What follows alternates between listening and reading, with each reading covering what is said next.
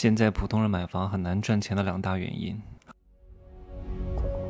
没有事实，没有真相，只有认知，而认知才是无限接近真相背后的真相的唯一路径。Hello，大家好，我是蒸汽学长哈。每年夏天呢，我很喜欢做一件事情，就是在傍晚的时候，我很喜欢骑着自行车啊。冬天骑太冷了，夏天呢。晚上不是很热，傍晚的时候没太阳啊，天还有点亮的时候，我就骑着共享单车在城市我没有去过的角落转悠转悠。因为你老是，因为我也不需要上班的，就为什么我不买车？因为我根本就不需要开车的，我也不需要每天出去，我每天就在家里。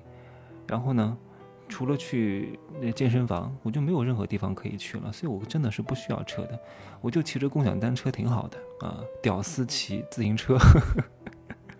我戴着帽子，戴着耳机，去一些我没有去过的地方，然后看一看有哪些新的商业综合体，有哪些新的住宅，看一看路上人的众生态。我很喜欢看这些东西，我觉得非常有意思。而且呢，你每次去到一个新的地方，你没有去过的这些角落，你的心境会完全不一样。我会思考很多很多。在这段时间呢，我是不会看手机的，我就是听着一些我比较喜欢的音乐，去溜达溜达，看看这个城市的。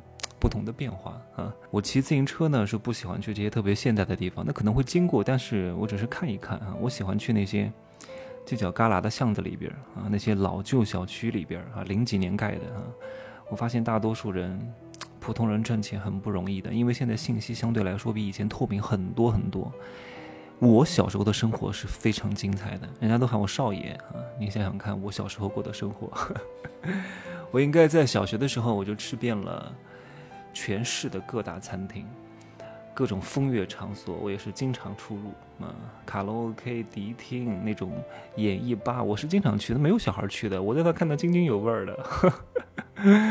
然后呢，我小时候呢，哎呀，我看过很多打打杀杀，这个这个太血腥了，我就不想在这讲了。包括我上的中学，还有我父母那一辈儿干的那些事情，他的朋友啊。这个也不好在这讲啊，反正就是相对来说还是比较混乱的。只不过呢，我在这个混乱的环境当中，因为我从小就有着一个坚定的梦想。我小时候的梦想是当明星嘛，哎呦，幻想着哪天能开演唱会。但我发现我唱歌也还是非常难听哈。没事儿，换另外一种方式，当这个当这个讲商业的明星也可以哈。就是我发现九十年代有些胆子很大的人啊，真的是能够赚到钱，因为那个时候监管没有那么严格，而且信息没有那么那么透明啊。相对来说，整个经济和生意都是区域化的，它没有全国化，没有网络化，没有网格化。现在都在讲网格化，网格化哈。那个时候呢，家里有固定电话的都比较少，我家里是有的哈。我经常就是偷着，小时候。上九十年代我还在上小学嘛，啊，上上小学，我就是偷着，就假装 给同学打电话问作业，让他偷偷聊天。那那个时候打电话三毛钱一分钟，然后九八年放《还珠格格》，那个时候特别流行，什么幺六八电话有奖竞猜，好贵的八块八八毛钱一分钟吧。零几年才有的小灵通，对吧？九十年代我才上小学，我就看到很多人拿着一大麻袋钱，那个时候好多人在搞这种非法采砂啊。我们家就是江边的嘛，对吧？我就见过很多人，然后打打杀杀啊，然后风月场所的老板，还有很多人拿着这种一大麻袋的钱啊。我是这这不是装米的那个麻袋哈，那个也太多了，那个太多了，就是一个袋子装了好多好多钱，然后在场子上面放飘啊，放飘就跟现在这种小袋一样，很可能你放一次一万块钱，倒一个手就能挣一百啊。你看，有时候都不要一天的，这个资金周转率多高啊，对吧？因为一局是多长时间？一局很可能也就十几分钟啊，半个小时，不得了了，不得了了。有时候就几分钟，你就能够挣个这么多钱，然后这一天能走多少轮，对吧？这很久很久以前的事情了啊，这个不想讲太多。然后呢，我刚刚在路上逛的时候，我发现很多老小区啊，也不算特别老哈，就是零几年的，零七年、零八年的，然后物业我感觉也不是很好，然后这个居住环境呢。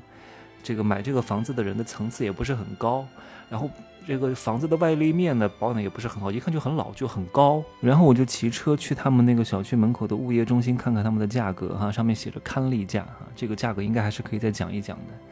八十八平米卖一百二十万，不贵的啊。这是在二点五环到三环之间啊，还是主城区的位置也不错的，旁边就是地铁站的，离我住的地方也不是很远，我住在二环边啊，那个万象城旁边，它就在我骑车大概十分钟左右的路程吧，也还算不错。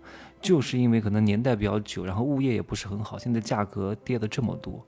现在二手房在成都抛售量很大很大的，我就看到很多这种法拍房，我现在是没有名额了。就在我们家小区新的那一期啊，华润悦玺特别好哇，法拍房将近五折啊。哇，现在如果真的要好好卖的话，像以前行情好的时候卖个八百万都没成问题啊。现在你知道多少钱吗？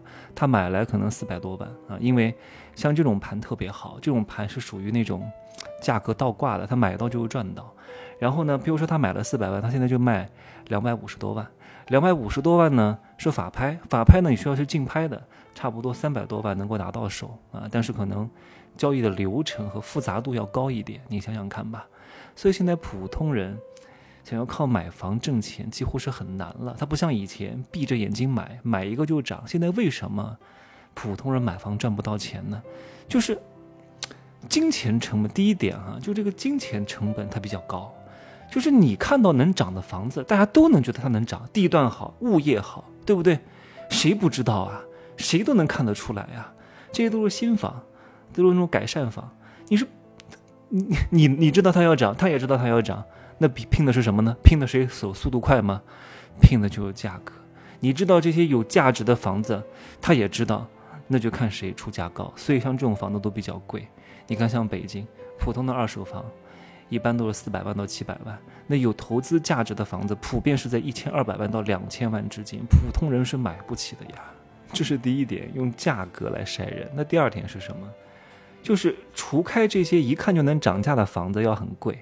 如果你真的有精力、有智慧，你花很多时间去研究啊，看各种各样不同的房子，然后跟各种中介打好关系，他们有新房源出来，第一时间通知你，啊，多给他们一些佣金，然后跟他们处成一个比较好的关系，然后自己呢信息源也比较多，也比较勤快，至少你得看两百套房以上啊，然后呢积累了大量的房产知识啊，随时有捡漏的可能，你还有可能在房产当中挣到钱，但是。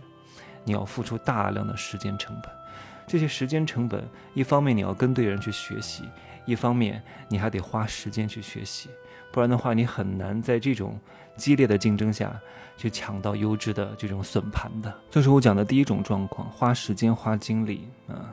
第二种状况呢，就是你运气相对来说比较好，你有名额有资格啊，又能摇到号，买到这种一手的改善新房啊，这种改善新房，你看。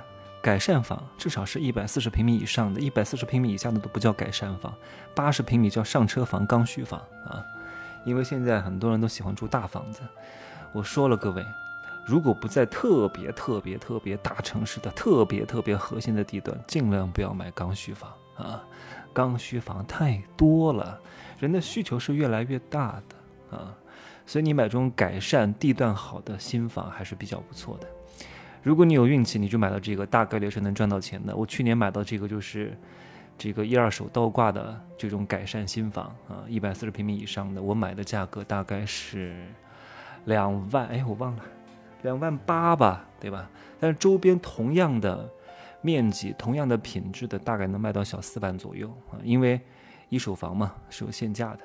那要不呢，你只能买到那些。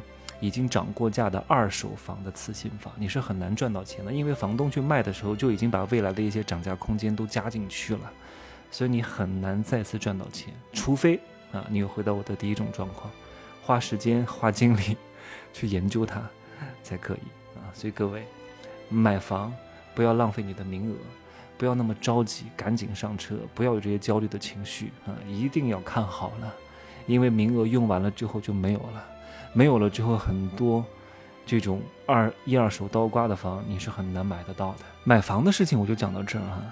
我也建议各位能够在夏天的时候骑着动感单车啊，不是动感单车，共享单车，去城市一些没有去过的地方转一转，感受还是很好的。我在路上就在想一个问题：呃呀，这个这个这是一个非常不成熟的小小的想法哈，我有这个意向，而且我在三年前就有这个意向，我很想去，我不是跟大家说我准备申请泰国精英签，然后有一段时间定居在泰国嘛，我想先去上个学，上个曼谷大学的大众传媒的研究生哈，我倒不是说为了什么学历，我学历对我来说没有什么意义的，我也不需要上班的，所以。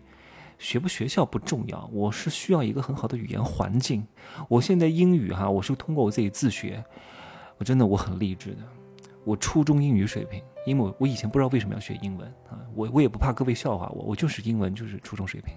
之前哈，现在不是，之前我高中也是 也没学过，大学也没学过，呃，因为我们是艺术生，他不需要考过四级的啊，他也能毕业哈。在我们班考过四级的人大概就两三个人吧。考过四级就可以保研，所以我英语水平我是最近这两年才开始认真学，我从零开始学起啊，我就是初中英语水平的这个口语水平。我以前去那个泰国旅游，我去各个国家，我是我是敢讲的。我说，呃，你看我我就用以前的英文，我以前说，I want to go to airport，我那个时候还不会说 airport。很早以前我去泰国，我说呜，我要飞回呜 China，我要飞回中国，就是我只需要让他明白就好，因为泰国人的英文也不是很好哈。但我后来觉得英文很重要，我在最近这两三年，我是慢慢的从背单词开始学起哈。当然各位哈，学英语光背单词是没有意义的，呃，要先学骨架啊，骨架这个东西，小孩儿学。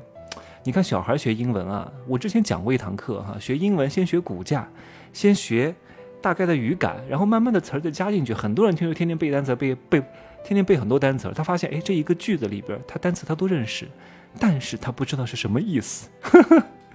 就是很多人学错了，学错了误区，他掌握了两万个单词量，结果他不认识这个句子，那毫无意义的。